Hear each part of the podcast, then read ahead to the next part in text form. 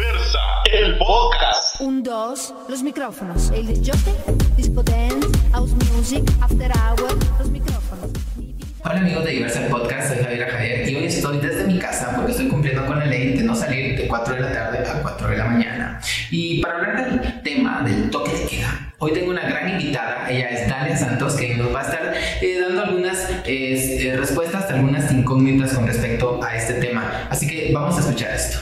Bueno, nos encontramos con Dalia Santos, ella es vocera de la PMT Villanueva. Dalia, ¿cómo estás? Muy bien, Javiera Javier, gusto saludarte. Mira, se nos hizo estar juntos, aunque sea así, eh, no, no físicamente para mostrarle a la gente, porque sí estamos a la parcito, pero qué bueno que al fin se me hizo poderte entrevistar. Ya hace un buen rato que te pedí estar en uno de los programas. Realmente todos los temas que, que se dan a conocer a través de Diversa, pues realmente es sumamente importante y debe ser importante para toda la, la, población, no solamente para una parte de la población, sino para todos los guatemaltecos debe ser importante. Hoy vivimos algo pues también preocupante como país y tenemos que aclarar algunas dudas dudas que han llegado a diversa y por supuesto que a nosotros también nos consultan en el tránsito. Mira, yo tengo, yo tengo algunas dudas con respecto a esto de, del tránsito, porque nos escribieron ciertas personas a, las redes sociales de diversa comentando, por ejemplo, qué pasa con el toque de queda. Para empezar, hablemos qué es el toque de queda, ¿a qué se refiere un toque de queda? El toque de queda está regulado en nuestro país, refiere en algunos aspectos. Primero, perdemos todas nuestras garantías constitucionales y eso es sumamente importante. O sea que el momento en que se declara un toque de queda en el territorio nacional, Quiere decir que pierdes tu libre expresión del pensamiento, tu libre locomoción, todos tus derechos constitucionales quedan perdidos en ese momento. Y eso debemos de, tomarlo en cuenta porque muchas personas aún se desplazan dentro de ese toque de queda, no quieren ser capturadas, quieren agredir a las autoridades y prácticamente se pierden esos derechos. Entonces un toque de queda es una prohibición, una restricción de circulación de personas y vehículos en el territorio nacional. Ese es un toque de queda. Ok, y mira, y en el caso que te detienen, ¿Qué, cuál, ¿Cuál es el procedimiento en este caso? Tanto como, eh, digamos, las autoridades, como uno que es detenido, ¿verdad? El procedimiento o las, las faltas, en este caso, lo regula el Código Penal. Por ejemplo, hay algunas excepciones que incluso el decreto 6-2020 da a conocer. Ejemplo, autoridades que estén circulando debidamente uniformados, ¿verdad? Que garanticen de que vienen de prestar un servicio. Ellos podrán tener esa circulación en el, en el caso de, de que hacemos dentro del toque de queda. Entonces, ¿qué pasa si es una persona civil que no viene de prestar un servicio médico, un servicio de policía, de bombero, de enfermero? El procedimiento es ponerlo a disposición de los juzgados correspondientes. La primera situación es una multa de 4 mil quetzales, que es lo que regula este artículo del Código Penal, y posteriormente si la persona no tiene el dinero para hacer el pago de esa multa administrativa, puede pasar de 15 a 30 días en prisión. Increíble. Ay, no te creo. Ay, chicos y chicas, por favor. 4 mil quetzales para pagar tu multa. Imagínate en la situación económica que vive Guatemala, tener 4 mil quetzales por desobedecer, de que te tienes que quedar en casa a partir de las 16 horas para las 4 de la mañana, tienes que pensar que tienes que tener esos 4 mil quetzales disponibles y si no, tus 15 a 30 días. O sea, si no tienen wow. la plata, se queda Eso es seguro. Es seguro. Mira, hay excepciones, creo yo, si no estoy mal, corrígeme. Por ejemplo, eh, algunas empresas de comida rápida pueden estar transitando a esa lo hora, regula, farmacias. Sí, exactamente, lo regula este decreto, que son repartidores a domicilio Okay. y farmacias. Y farmacias. Son las únicas dos. dos. Y vemos algunos uh, unos repartidores de farmacias y, de, y también de comida a domicilio. Y lo importante también para ellos es respetar los límites de velocidad porque vemos que no hay tráfico, está completamente vacía Sí, las e- vías. eso también me he dado cuenta. Y van a hay, hay excesiva personas que aprovechan que las calles están bastante desahogadas. En toque queda uno o dos motoristas en toda la vía Sí, pública o y ellos siempre circulan a excesiva velocidad. Entonces también está otra situación que también ha cobrado vidas de guatemaltecos, que son los hechos de tránsito. Entonces a los que tienen esa libre circulación, respetar las normas de tránsito, aunque exista un toque de. Mira, eh, ahora, por ejemplo, salgo yo de mi trabajo y encuentro un poco de congestión y son las dos y media y estoy a 40 minutos de mi casa, le meto ñeque porque igual hay que meterle porque si no me detienen y qué, no llego a tiempo. ¿Qué pasa en ese caso? ¿Cómo yo puedo decirle a la autoridad?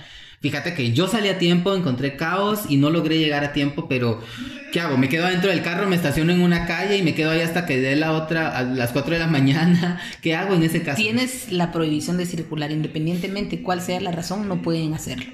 Entonces, muchas personas, por ejemplo, escuchamos unos testimonios, alguien pidió posada, se quedó en una casa un familiar que vive más cerca de su casa, e incluso hacían chistes aquí en Guatemala, que regularmente vemos toda clase de situaciones en las redes sociales. Pues definitivamente tienes que planificar tus actividades, pero si es directamente del tema que sales del trabajo, entonces tienes que de alguna manera ver si hay algún familiar que resida más cerca de tu domicilio para que te permita quedarte, porque esto no es una excepción o una excusa para no cumplir con el toque de queda. Incluso se le ha llamado a los empresarios a que colaboren con sus trabajadores de que si hay problemas de congestionamiento, algún hecho de tránsito que impida el paso y que les pueda atrasarse la hora en su recorrido, que les permita llegar puntuales, porque si no existen las excepciones más que las mencionadas, bomberos, policías, policías municipales de tránsito y médicos que hayan prestado un servicio.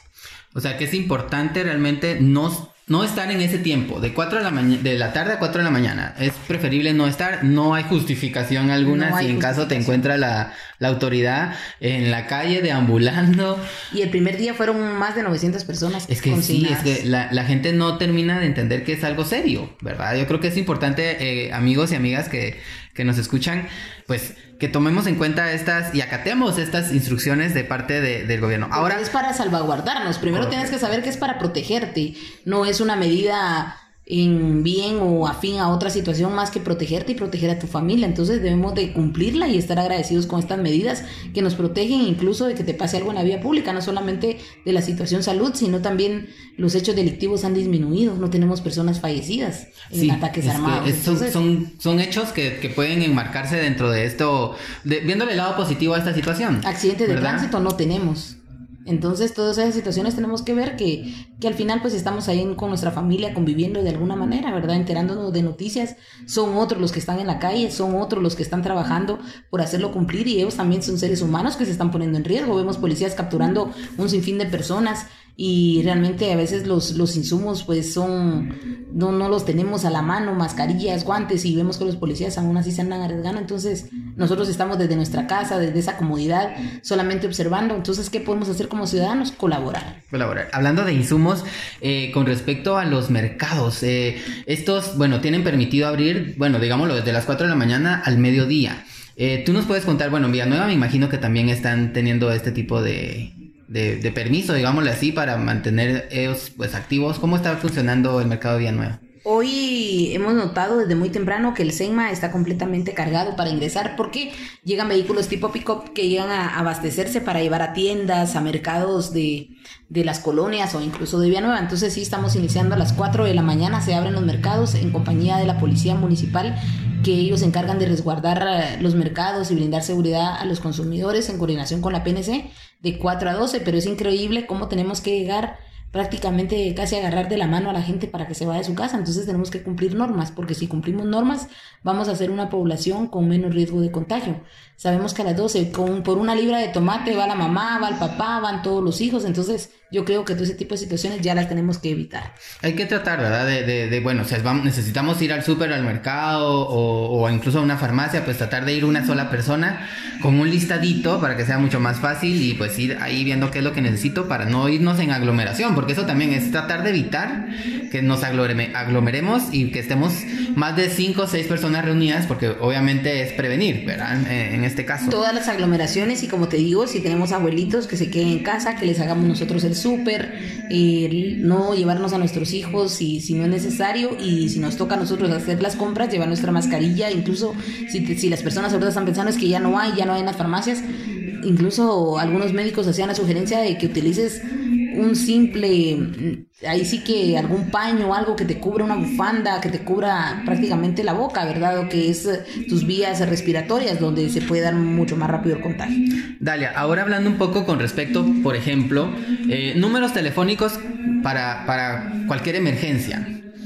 El 1531, que es nuestro número de, de emergencia de cuatro dígitos, llamadas totalmente gratis, y tenemos el 2269 para que tomen nota y les dé tiempo para que ya tengan su celular listo. 2269-1100 es el número de la PMT Vía Nueva donde puedes coordinar bomberos, PNC, PMT o Policía Municipal porque trabajamos en un centro de monitoreo, todas las instituciones juntas y cualquier coordinación se podría efectuar.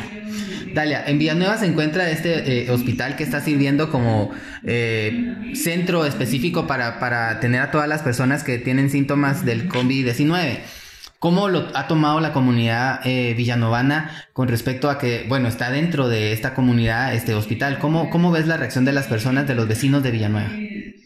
Al inicio hubo un poco, ahí sí, de rechazo este tipo de situaciones, pero realmente existe este establecimiento, este hospital con toda la capacidad de atender y que las personas estén recluidas ahí, sabemos que hay profesionales a cargo, pues no, no viene a darle algún riesgo a los villanovanos Incluso también las personas ya han sido trasladadas al, hospital que se, se, creó aquí en el Parque de la Industria. Entonces sí hubo un poco de rechazo porque las personas tenían miedo de, de que este virus estuviera tan cerca pero realmente el miedo no debe de existir porque hay un centro asistencial que está atendiendo a los afectados, lamentablemente, sino que el miedo debe existir si no nos lavamos las manos, si no cumplimos las normas. Hablando de miedo, esa es información que se ha dado, ¿qué le puedes decir a los, a los chicos y chicas que nos escuchan en Diversal Podcast con respecto a esta mala información o desinformación que algunos medios, bueno, no medios, sino que algunas personas ya con redes sociales han subido a, a redes sociales? ¿Qué consejo nos das con respecto a esto? El consejo principal es de que puedes ir a prisión en un estado de calamidad si publicas información que genere pánico social, puedes ir detenido. Si eres un medio de comunicación, pueden sancionar al director del medio. Si eres una persona civil, puedes ir a prisión porque dentro de un estado de calamidad Toda la información que se maneja claramente lo establece un decreto de que solamente es por las vías oficiales. ¿Quiénes son las vías oficiales? El gobierno de Guatemala o el Ministerio de Salud, que son los que están manejando esta crisis.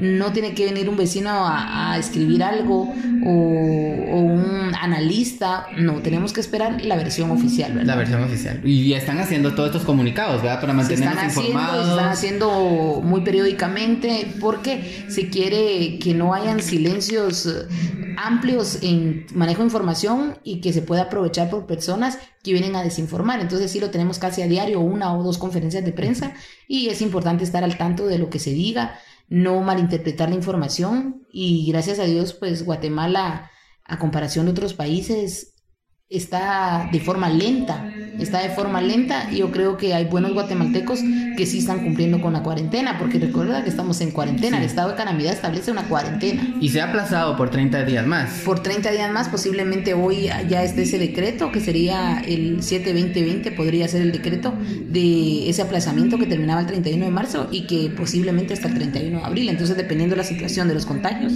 así se puede aplazar el toque de queda, se podría aplazar incluso el tema del estado de calamidad, tendríamos que esperar, aunque toque queda, sabemos que finaliza el próximo domingo. Sí, estemos pendientes entonces, chicos y chicas, eh, de todas estas acotaciones que el, Estado nos pueda, nos pueda dar.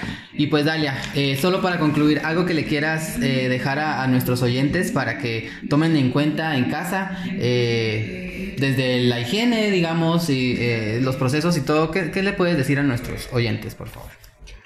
Primero, decirles que que nos unamos ahí sí que en oración, independientemente de la, de la religión que tengamos, pedirle mucho a Dios que nuestro país pueda soportar esta crisis, orar por las personas que están afectadas, porque hay familias totalmente desintegradas, familias que ya no se vieron desde el momento en que se, se confirmó el contagio, y definitivamente que, que el, el, respetar normas, el respetar reglas, nos podría evitar ser parte de esos números que ahora se están dando a conocer, y definitivamente pues también a diversa ese espacio que que realiza para poder llevar la información. Sabemos que a través de las redes sociales va a llegar a muchas personas, así que nosotros también como PMT Nueva le agradecemos todo, todo el espacio que nos permiten y recordarles que, que nuestros agentes continúan trabajando, cerrando mercados, apoyando toque de queda, porque así lo regula este decreto que las policías municipales de tránsito, las policías municipales y la PNC son las encargadas de hacerlo cumplir. Gracias a las Santos por siempre apoyarnos como revista diversa.